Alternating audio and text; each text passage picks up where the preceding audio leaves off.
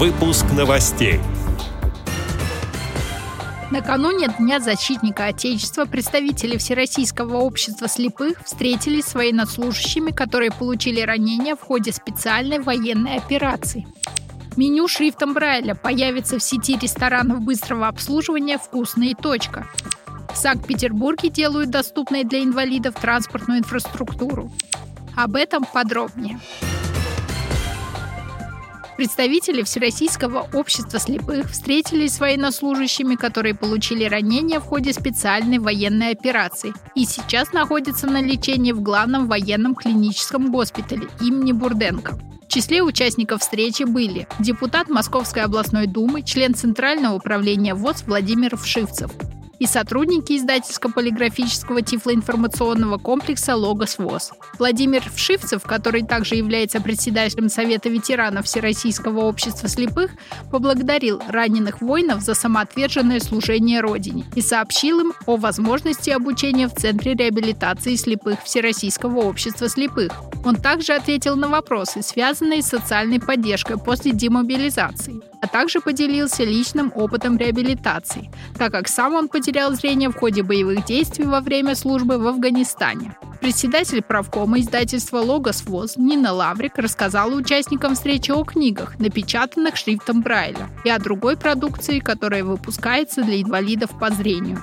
Особый интерес у военнослужащих с ранениями глаз вызвала информация о компьютерных программах и приложениях, которые обеспечивают доступность различного контента для людей с нарушением зрения. Представители ВОЗ поздравили раненых воинов с наступающим Днем Защитника Отечества и вручили им подарки. Сеть ресторанов быстрого обслуживания «Вкусная точка» для удобства посетителей с нарушениями зрения вводит меню, напечатанное шрифтом Брайля. С 19 февраля этого года такие меню начнут поступать в заведения. Слабовидящим и незрячим гостям ресторана «Вкусная точка» будут доступны три вида меню, напечатанных с использованием рельефно-точечного тактильного шрифта. Это основное меню, меню завтраков и меню кафе. Помимо названий блюд, в меню также будут указан их состав.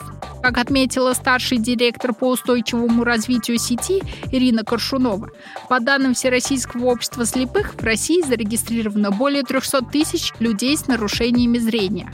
А по неофициальной статистике таких людей почти 6 миллионов, то есть более 4% населения нашей страны. В Санкт-Петербурге в этом году реализуется программа Комитета по транспорту, согласно которой на тротуарах и дорогах города будут уменьшать высоту бордюров. Это делается для повышения доступности городской инфраструктуры для людей с ограниченными возможностями. Такие работы будут произведены более чем по 300 адресам. Предпринимаются и другие меры по созданию доступной среды.